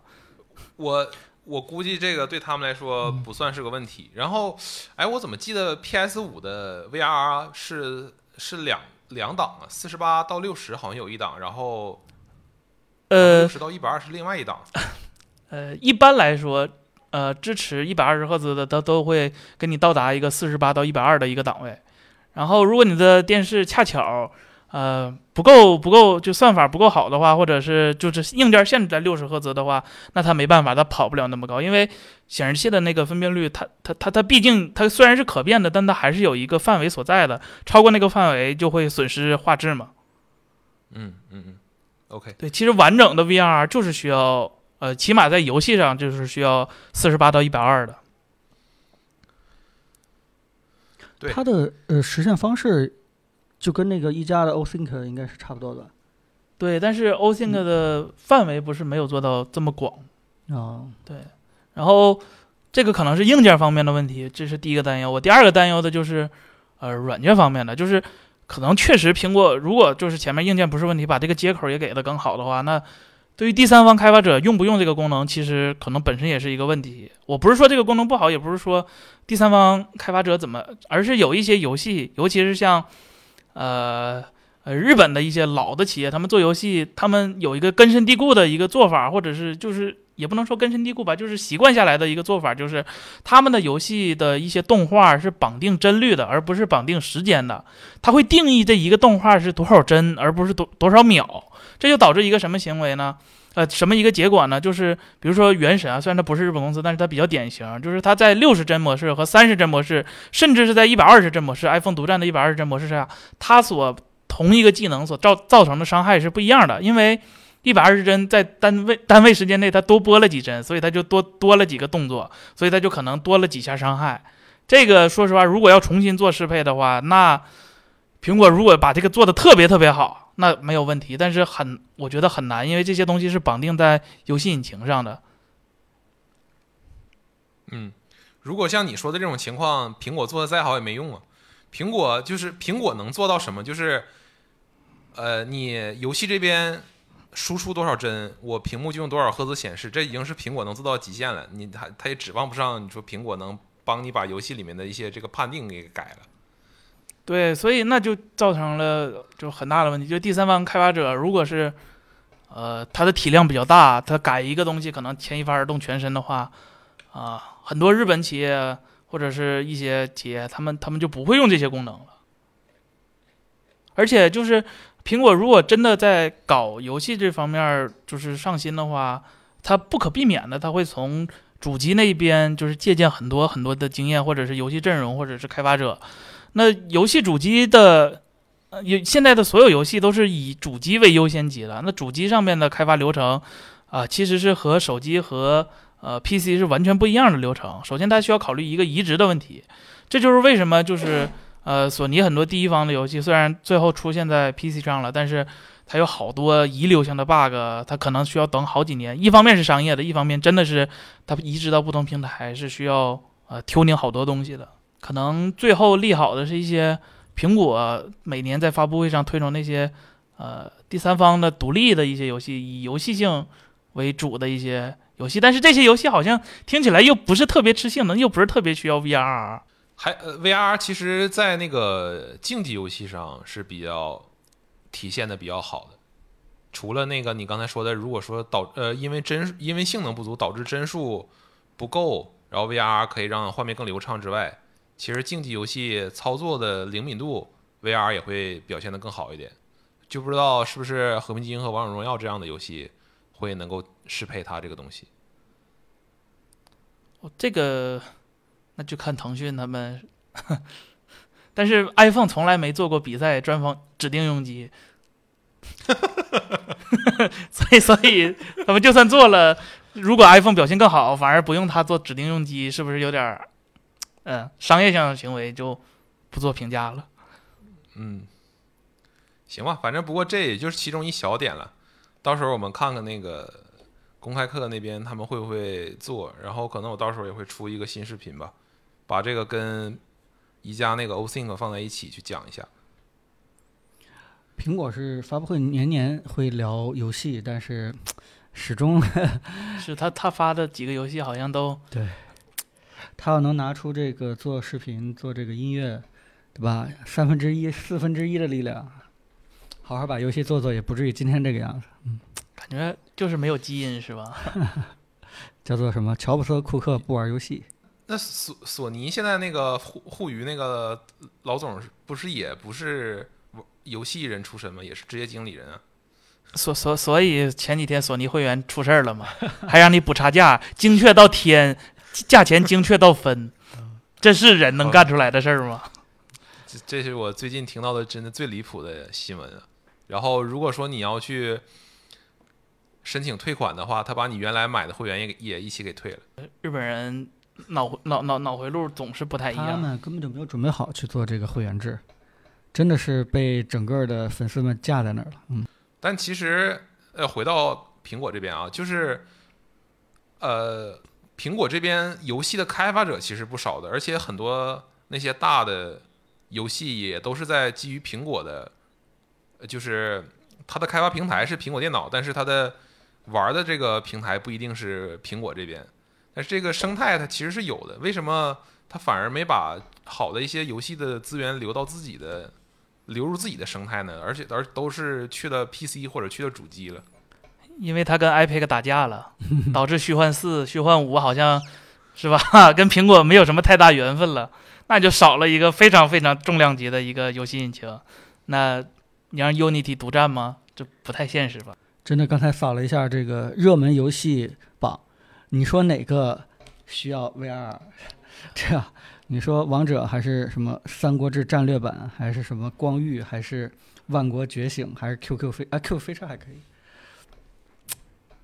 对这个对对开发者的投入产出比感觉也不是特别特别特别的大，因为 iPhone 它本毕竟它可能真的不是一个主要以游戏为载体的一个一个平台，它可能把这个功能就顺手加进去了，但是不会做一个主要的一个 feature 给大家做做做。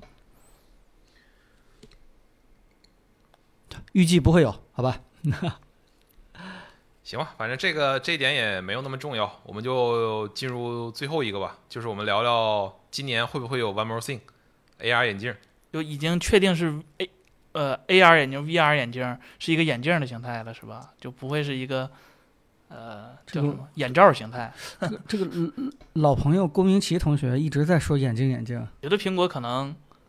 呃，如果今年就推眼镜的话，还是就是说芯片的那个问题，就是感觉如果它真的出的话，芯片那边也没太准备好吧。虽然有好多消息说一直在给 AR 单独的做眼镜，但是它毕竟是作为一个叫新平台，我觉得开头什么东西都给它打好了，这个是更更期更值得期待的。所以硬件上可能就有一点点小问题，然后呃，软件上的话，我觉得。他这几年虽然年年都在推自己的那个 AR Kit，但是真正落实到真正的软件上的话，我觉得还是少之又少。他今年出了一个开发者套件，他他他他他他吸引怎么吸引第三方开发者呢？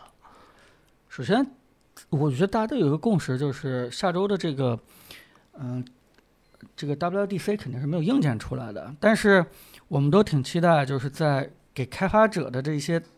信息透露当中有没有，对吧？隐含着一些关于眼镜，不管 AR 还是 VR 眼镜方面的一些信息，我觉得这个是挺不确定的，或者大家都挺期待这件事情。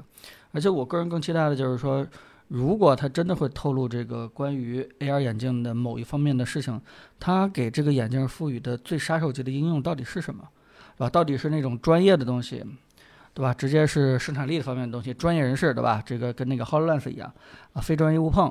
还是说，真的是给我们所有人的娱乐或者社交，甚至是是什么，对吧？音乐创作、呃，游戏，这这个这些东西，到底从哪一点切入是推这个眼镜最好的一个切入点啊？这个呃，特别想看到苹果这方面的考虑。其实这两天那个，你你们在微博上看到了苹果的那个 WDC 的页面有一个 AR 的彩蛋吗？就是里面有卡牌，然后可以什么组一套之类的那种。所以他他他呼吁大家拿 VR 打牌，不是这个这个彩蛋 AR 彩蛋，这是今年的一个跟跟跟以跟以往不太一样的一个点，不知道 都是捕风捉影。嗯，对，因为他也曾经拿他那个 iPad Pro 对着一个空桌子，然后 扫了又扫，对，扫了又扫，然后那个时候大家也挺兴奋，对吧？觉得有一天他。哎，但是谁知道他自己的进度呢？那你们都预测到底有还是没有呢？我觉得不太会有。不是说硬件啊，就是说有没有一些关于它的眼镜的硬件的这个技术方面的信息透露出来？咱们说这个，嗯，那你说他，比如说他他他发布会上说了，我们提升了我们 lidar 的精度，这这算有吗？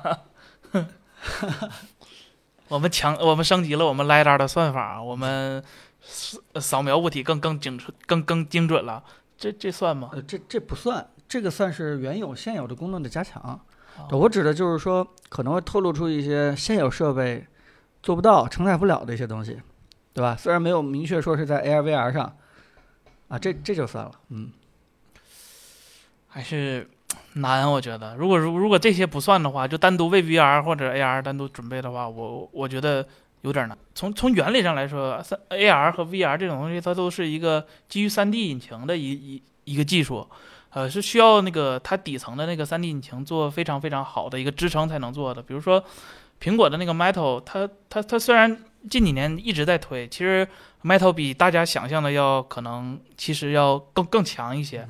它是一个非常非常接近底层的一个呃 API，然后如果开发得当的话，它的效率其实是非常好的。但是有一个问题就是，Metal 虽然功能支持的全，但是它到目前为止还没有透露过一些对 VR 或者 AR 这类设备的一些 feature，比如说双眼的一个屏幕的一个渲染的一个交互，或者是其他 AR 需要的一些东西，到到现在都是没有没有一点儿方面都没有的。所以我我觉得，如果他真的要为这方面做准备，起码是把这个东西先做预铺垫了，而不会啊、呃草草的直接就把那个 kit 给推出来。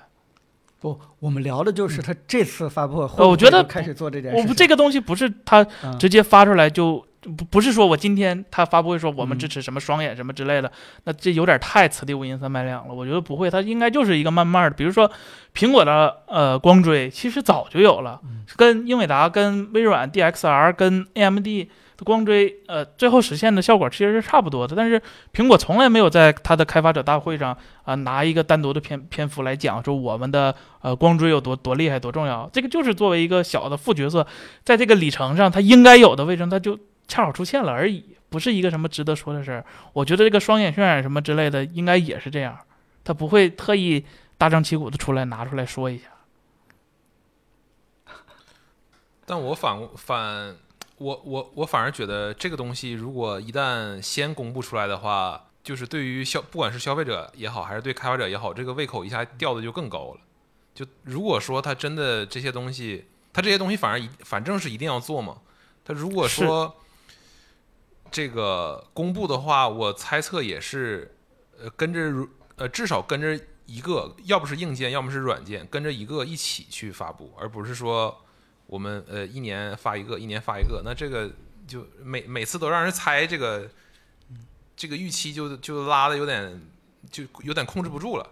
对于一个公司正常的营销来说，是它还有一种可能，就是说它不会在这种大规模的对外的呃 WDC 上去说这个事情，它可能像曾经非常重要的这个 iPhone 或者说 Apple Watch 这样的产品，它在之前跟开发者交流的方式，它不是对吧？WDC 上公开去说大家去给我们开发什么东西，而是知道哪些人有开发的能力，对吧？直接一对一的去联系，把他们直接签一个非常高昂的保密协议，直接这个对吧？拉到一个什么地方去去简简单培训一下，去去去说哦，这就类似主机那个套路是吧？就是上市之前先给各大厂商，就是核心的头部的那几个厂商一些开发机，然后让他们去，你们先玩儿是吧？你们先试，然后做出来点好东西再，呃，那他算发布吗？他毕竟给大众不知道啊。对，这这就很确定这就这就没发布。那对那这种情况我觉得是有可能的。对我只是提，就是说有可能不会在下周的这个里边发布，但其实人家秘密的已经不停的在马不停蹄的往前去推进的，并不像我们想的似的，它不停在滞后啊，也有可能。我是猜测他今年怎么样怎么样的话，都应该有一些消息出来的。嗯，有可能不是 WDC，但也有可能是秋天。为什么一定是今年呢？是觉得吊胃口吊的太久了吗？已经好几年了，感觉。就是，呃，而且我觉得他，呃，至少在硬件方面都准备的比较充分了。我我自己那天列了一下，就是除了头显这块儿，我确实不是很了解之外，它其他周就是外围的一些硬件的规格，其实我们都在其他的设备或多或少上都能看到。我觉得跟你的可能恰恰相反，因为我觉得可能是苹果软件准备的差不多，只不过不对外发，而是和几个行业巨头去去搞。但是硬件这方面，说实话，现在市场上的那些呃，就是独立式的 AR 或者 VR 的设备，显示效果，我觉得这个是不符合苹果的一个定义了。就是比如说 Quest，比如说 Hololens。这些是肯定经不过苹果的一个推。如果苹果想推出一个这样的产品，或者是显示不是说他们不好，而是出一个这样显示，呃，不能碾压别人的产品的话，苹果早就有实力了。如果苹果说想出那种就是真的戴上去和别人不一样的那种硬件的话，我觉得可能还是有有有有有距离的。因为彭总研究过 VR 这边就是透镜或者是其他的，可能近几年。也没有什么可以突破的量产的技术解决屏幕透镜的的公司吧？呃，对，因为你，嗯，你的屏幕可以做到这个无限 PPI，对吧？你的性能可以做到无限好，那无非就是你的这个光学部分，你真的很难做到一个轻薄和这个窄化。呃，当然了，也许有一些什么什么潜望镜的一些，有可能这样的一些技术出来。但我觉得，如果说像现在市面上这些 VR 眼镜还那么笨重的话，确实我跟森森想的一样，这不符合苹果的一个出出这个眼镜的一个叫什么底线哈，它它应该不会出来，嗯。但是说句实话，我从这个供应链上游端也是不停在听到这个关于眼镜方面那些东西，都说在做，对，都说在做，甚至说是。曾经给苹果代代代工很周边的一些东西，包括这比如说玻璃啊或者什么之类的，他们也都在到处去找这个关于眼镜方面的一些这个能能造什么东西的一些路径和想法，对吧？就争取这个客户别丢了。所以，嗯，今年如果真的是苹果官方流露出一些消息的可能性，我觉得真的是非常非常大的。对，可能先还是像以前一样，先把软件环境给开发者贡献好做好了，硬件的话。你们猜去吧，但但我还是特别感兴趣的，到底用 AR 眼镜来干什么，对吧？就是换句话说，我觉得换句话说，杀手场景，嗯，对，因为游戏刚才我们已经聊了，苹果根本就没有这方面的这个想法和基因。对，就你上来说指望苹果带了一款这个塞尔达级别的 A AR VR 大作来护航这个东西，我觉得肯定是铁痴人说梦，不太现实。那那那那那苹果是擅长什么呢？娱乐嘛。娱乐什么娱乐？呃，影视啊，影视影视，它毕竟它有 Apple TV 嘛，它呃，它它可以跟自己的那个 News 搞搞合作，就是因为这因为新闻，说实话，虽然国内不能用，然后呃呃，但是如果真的新闻不是像现在的一样，就是纯图文或者视频纸质的那种二维的交互的话，真正的是呃，如果真的能做到，就是你能融入到那个新闻之中，你能观察到那个新闻周边的一些东西的话，我觉得这个还是。就亲身感还是很强的，这个代入感还是非常强的。然后还有包括他那个 fitness，嗯那个健身，说你对着电视健身和有一个虚拟的教练过来教你健身，我觉得这个可能也是不太一样的，因为它毕竟是一个三维的，你在二维里头不是特别的好展示。这些都是能跟苹果自家服务搞起来的。还有他那个 music，前一段不是说搞那个虚拟演唱会，那虚拟演唱会它。这不正好是虚拟的吗？那虚拟现实也是虚拟的，那我觉得都这些方面能联动起来，呃，这这是有可能的，而且这也符合这个苹果开发设备一个调性，他也希望用这个设备的人用他的服务，呃，不是，就是说，嗯，就是有一些这种健康的服务，对吧？如果说是他跟着游戏强绑定了，对吧？那买这个设备的人都变成一些死宅了，对吧？可能这个这个跟苹果最开始的初衷可能也不太一样。嗯，对，这这确实是挺有可能。我觉得不行，也可以反向去用，就是呃，去想，就是它到底有什么应用，你们才愿意花个两千美金去买这么样的一个，对吧？很贵很贵的一个设备。它在闲鱼能卖三千美金，我就有两千美金的动力买。他他能玩塞尔达，我就有两千美金的动力去买。那这不，这 Switch 已经能玩 VR 的塞尔达了，也没见人买那个。对呀。那个啊，脑袋上扣那个纸壳吗？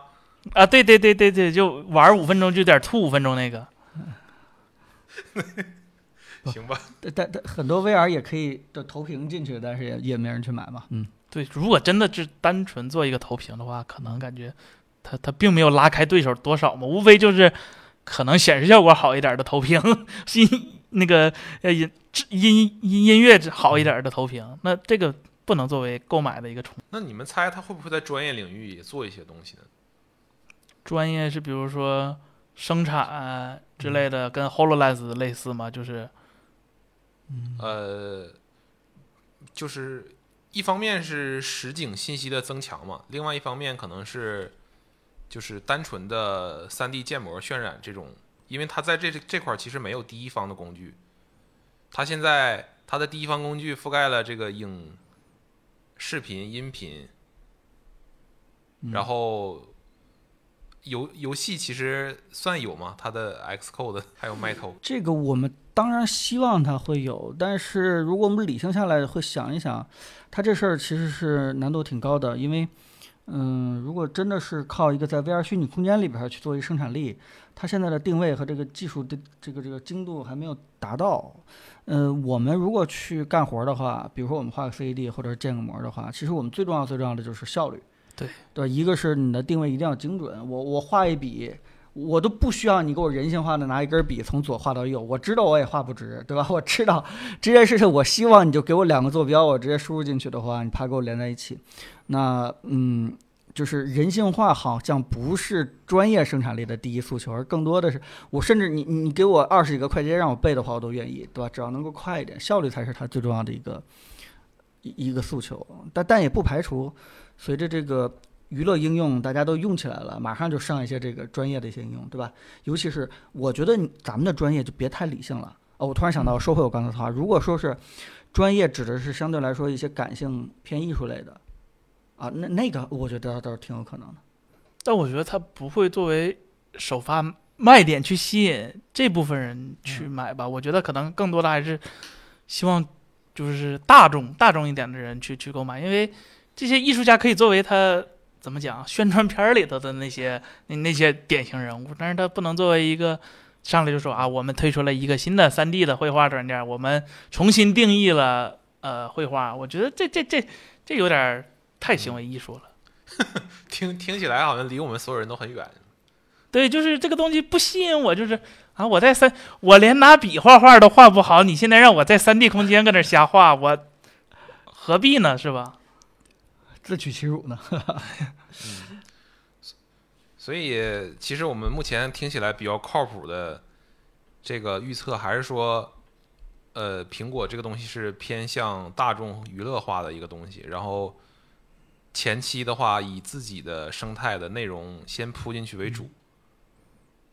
而且，而且我特别特别的倾向于它应该有很强的一种社交属性，就是它。它应该像当初的这个 AirPods 或者说是，呃 Apple Watch 一样，就是它能够带出街，然后让那些没有的人看到，然后并且主动的也去，也也去在买这个设备。我我觉得苹果很多东西新东西都是都都满足这个属性。这这现在需要克服的应该是心理问题，是吧？就就哪怕是它泄露出来的那个假图，他心里没啥问题啊。你想想。你你们千万不要那个用错误的记忆涵盖正确记忆。刚开始时候，AirPods 没有线的时候，你带书接的时候觉得很傻吗？呃，傻不会，但是如果肯定会有，就是对啊，但是马装什么音质好嘛？马上 就没有这方面的感觉了，对不对？那那相当于这个眼镜可能也会这样子啊。这这眼镜可能因为耳机是本来就有的，以前你也得戴耳机，无非是没有线。那那变那变个方式，就是说它不一定带出街，但是它一定在社交方面有一个强应用，就相当于比如说，呃，跟皮蛋我们是远程的这样麦克风去交流，但是，对吧？假如说有一天他有眼镜，我们没有，对吧？他直接说了，我们为什么不在虚拟世界里边交流，对吧？那我们一看，哎呀，赶快。我们添这个设备，那这个我我觉得是靠谱的，但是可能这些更依赖于苹果的第一方的那些社交的软件，比如说 iMessage 或者是它那个 FaceTime 之间的，以后说什么 FaceTime 三 D 是吧？但是第三方在国内这个环境比较特殊，当然了，它苹果它开 WWDC 可能也不考虑这些对，它是先把这个东西推出来了啊。如果是因为这个方面的话，我我我觉得还是挺靠谱的，就是它能做到一个什么一传十，十传百的这个效果，啊。那那那那那可以，就是大家都发现这个平台好，因为现在可能虽然现在听元宇宙、听 VR 说 Meta 做的最大，但是真正说说服一个人说，哎，你也买个 Meta，我也买个 Meta，咱俩用筷子的跟那聊，好像 听着不是很很很靠谱的一件事。但是苹果好像是有这个号召力的，哎，我出个新眼镜，买一个试试，哎，你也试试，哎，那就有可能。嗯，哎，彭总，你之前体验过 Meta 那边，他们不是也做了一个类似是不是会议室的这样的一个在线会议室这样的一个 Horizon 的一一一一一系一系列套件，就是我们直播的时候也聊过，就是我们觉得可能跟视频打电话一样，尤其是现在大家都在居家，对吧？跟这个老板、跟同事，呃，开个什么视频会议。我跟你说，如果是我们真的每个人带到了那个 Meta 的那个 Quest 的一些设备上，你会发现感觉完全不一样。虽然大家在虚拟空间里边还是一个一个的卡通小人儿，但是你啊、你不敢走神儿，你不敢不认真，你不敢这个用一个虚拟背景，对吧？你不敢穿一个这个这个这很很宽松的一个衣服，就是你跟对方的交流是有手势的，是有眼神的。呃，这个我觉得有两个小例子能举一下，一个就是说，嗯、就是如如果是一个会议室，大家可能这个有很多很多的这样的一个房间嘛，然后那个有一个房间是脱口秀的，就假如你申请举手站在前面跟大家去讲一下脱口秀，你真的是呃会那个脸红心跳，整个脱呃脱口秀说完了以后，可能你真的是大汗淋漓这样的一个感觉，非常的逼真。第二件事就是说，也是借用小扎在宣传片里的一句话，就是他希望用这个东西做家庭聚会，可以做到什么程度呢？就是你们你和朋友之间不用有任何语言交流，就可以猜出对方的底牌是什么。呃，当然这个就是，嗯、隐含了很多，就是在这个他所谓的元宇宙里边的虚拟社交，跟我们现在这种打一种视频电话完全不一样的感觉。这么说其实还挺有吸引力的。我确实是没体会过。但是，对，本来觉得这么的确实特别好，但是他偏偏今年把 WWDC 安排到线下，就如果他真的想做到，是吧？强调人与人之间虽然距离比较远，但是还是能能能靠这个 AR 或者 VR 拉近距离的话，这个线下就有点儿那你现在也没出戏了眼镜啊？你想想我们人与人，对 想想我们人与人之间的沟通，对吧？从信件到这个电话，到这个视频，其实越来越有这种亲身面对面沟通的交流的感觉。呃，现在是时候再往前再跨一步了。啊，这个这个时代嘛，要要往格局高的去说。这么说好像是他当时推 FaceTime 的那个时间节点，说实话，也是比较激进的一个时间节点。当时视频通话啊也不是特别成熟，但是苹果就我就要把这个 FaceTime 给大家做进来，就是说用苹果的这个视频通话就是最好的视频通话，这个感觉、嗯酷音频什么的都已经往里开始做了嘛。是。那这么说的话，还是不止主打娱乐，主打沟通。其实社交这也算某种程度上也算社交。嗯展现自己爱好，或者是这这这还挺符合苹果的那个价值观的，是吧？对，希望吧，真的是希望从苹果第一方开始，对吧？做一些真正好的社交杀手级应用，对吧？这样我们未来也不用说是隔着天南海北，对吧？我我们现在可能就坐在这个月球上的，大家这个已经很很开心的聊了半天了。能替能取代一部分，只能说。但是你看马斯克发那个邮件，必必须去，这就不能用不能用虚拟的，必须用真人的，是吧？啊，一步一步来，嗯，行，那其实 AR 这块儿我们算是达成一致吗？今年有可能有消息，呃，没有，没有，下周咱 们别说今年了，咱们说着说着老扩展，下周应该没有吧？我预测下周没有，今年肯定有，就是苹果的官方消息啊。那我来个反的吧，我说我猜下周就有。就不论是硬件、软件的，只要有就算有，是吧？就是比较确定的，能指向苹果在这件事上开始有动作的、有计划的那些消息，或者说是功能就是一看这个这个技术功能点，就现有设备就就承载不了，对吧？类似于这样。那那我觉得没有。好 好，嗯这个是我我有，你们觉得没有是吧？总之我，我倒是觉得，如果是能够成功开一个线下会的话，还是一扫这个前两年这个疫情带来的一个阴霾吧。我觉得整个从呃苹果的这个生态开发者的心气儿来说，肯定是有一个挺大的一个激励的，因为呃说句实话，这个我还是那句话，就是嗯，开发者大会它有一半的作用是在给。嗯，所有的生态的这个参与者、开发者们在鼓劲儿打打打气，在描绘一个非常美好的一个未来，这个作用其实是非常非常重要的。这个决定了呃未来好几年五到十年的一个自己生态的一个相对优势。所以今年呃有可能就是呃在线上开，也有可能在线下开的时候，那宁可冒着一定的风险，对吧？在线下开，我觉得这个是就是怎么说呢？就是呃就是示范效应，对吧？或者说是这个呃鼓舞人心的作用。我以为是破罐破摔。不是不是，比他这个真的说了一些硬核内容，可能可能更更重更重要。当然了，我也挺期待在下周的会当中，呃，真的给我们抛出一些这个让我们今天预测完全没有想到的一些更惊艳的一些东西。就预测哈哈哈了是吧？就预测的挺好，下次别预测了是吧？就这种打脸，我是挺开心的，对吧？那那不停说明。这行业有变化，就是我们是在不停的检验我们的想法，对吧？跟人家行业顶尖的想法到底差距还在什么地方？如果真的找到的话，那我一定好好去跟人家这个这个好好去学习嘛。但如果他做的每一步都在我的预测之内，对吧？那我觉得是这 样，没啥期待啊也也这么回事儿了哈。希望吧，如果说是一个是硬件，我们我们呃所有人的预期都放低点儿，就当成没有，对吧？但凡他如果放了一个新的超 DR，放了一个 Pro，甚至放了一个这个 iMac，我们应该都挺开心的。如果说是有 M2 的话，直接开香槟，对吧？如果有 VR 的话，那就不光开香槟了，那大家这个 放假换这这直接这个呃，直。就基金准备好了就对吧？但呃，对吧？各种 OS 也是，对吧？如果说是发现 iPadOS 和这个 macOS 开始融合了，那那这个也是一个值得庆祝的一件事情，对吧？但就算没有的话，整个发布会就给我们一些不痛不痒的一些小功能，好像也是一件正常的事情。嗯，如果说这个对，如如果说这个如果都都我们都猜错了，那是不是后面还要做一下复盘了？我操！从哪一步开始歪的是吧？真的真的，这这个复盘呃挺挺值得的。嗯嗯，为了更准的预测下一个，我我们一定要成为这个库克心里边的。我们比郭老师还能预测，当改刀。好，那最后我就提个都在台桌上。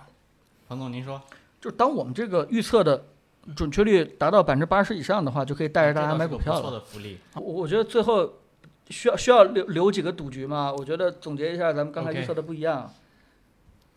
像那个 M 二，我们都说没有，是吧？对，呃，然后 Mac Pro 没有，呃都说有，XDR 好像是有不一样的声音。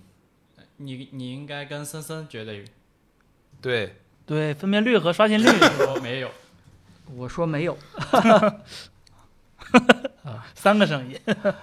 收拢一下，收拢一下，对吧？我们、嗯我们这个这个嗯，深圳是一直没封，对吧？北京是刚解封了，这个赶紧找个机会，我们大家聚一聚，凑着这个吃个饭，对吧？挺好。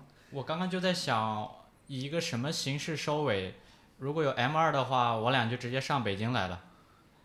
那如果有 AR 或者更高级的东西，就邀请你们来深圳。有有，嗯那没问题。嗯，好吧如如果真的就是都不说有吧，只要在硬件上有一点影，我们就直接杀这个深圳找你们去，好吧？并且我们做东，好吧？嗯。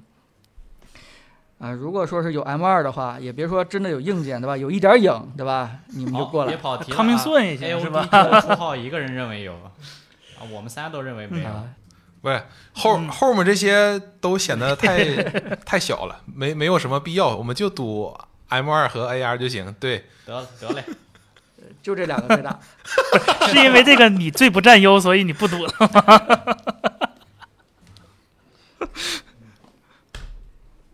你得这么想，只有你一个人赌赔率那也不能说，那让你们所有人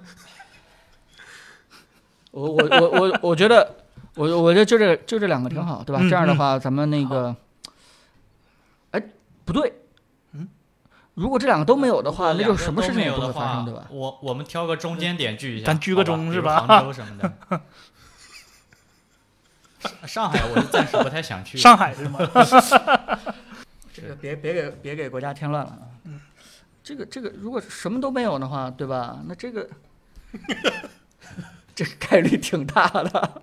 什么都没有，就下一期再赌嘛。啊对对呃，这样，如果说是什么都没有的话，咱们就定好了，再做下一期节目，好不好？嗯嗯，啊，这个赌局还挺好。嗯好，我都记着呢啊。好，那行，那我们今天就这样。哎呀，谢谢嗯谢谢谢谢 Apple 的朋友们，这个我们聊了有差不多两个多小时了。啊，也 谢谢两个皮蛋啊，聊的很开开心，非常开心。其实有好多。关于这回预测之外的事儿想聊呢，对吧？就上次比如说啊、PWM 的问题，咱们都可以找个时间这个完全没问题勾兑勾兑是吧？对对对对对啊，也哎这个也跟你们这个学习不少。嗯不过，彭总，你一开始说我们这个粉丝重合度是是什么回事儿？啊，这是纷纷啊说的，啊我我是说。我我觉得我们应该粉丝重合度，呃，相对来说还是比较高的吧，因因为都是我觉得都是讲的比较，就不像只讲参数的那些东西，都是讲别人或者是至少以前没看过的东西啊。尤其是我是真的看你们讲 iPhone 刷新率那个之后，真的就是 get 多好多好多只，因为我们当时做苹果那个 iPhone 十三的时候。呃，没有讲过这么细，了解的也没有这么多，真的我我是以真的学习为你们有什么这个 B 站的爬虫什么的。啊啊，没没这好纯纯纯凭感觉，好，那我们就这样。好，纯凭感觉嗯，好，嗯，拜拜。嗯拜拜。好，幸会幸会，嗯。拜拜。